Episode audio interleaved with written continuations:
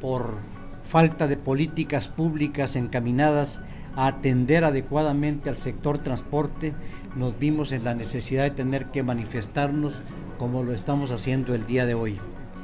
Este lunes se manifestaron agremiados a la Alianza del Autotransporte del Estado de Chiapas. Están inconformes con la Secretaría de Movilidad y Transporte que encabeza Aquiles Espinosa García.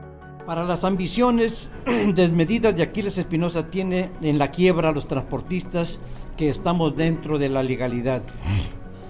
Por la conducta caciquil o gangsteril de Aquiles Espinosas y por los excesos y abusos de poder, nuestras y nuestros compañeros transportistas se vieron en la necesidad de manifestarse el día de hoy en protesta.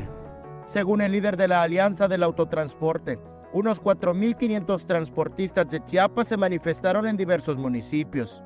Una de sus principales demandas es acabar con el pirataje y el transporte tolerado por la Secretaría que encabeza Espinosa García. ¿Qué pedimos?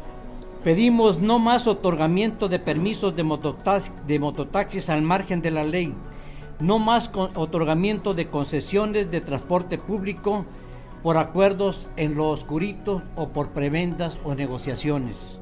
Con imágenes de Christopher Canter, Eric Ordóñez, Alerta Chiapas.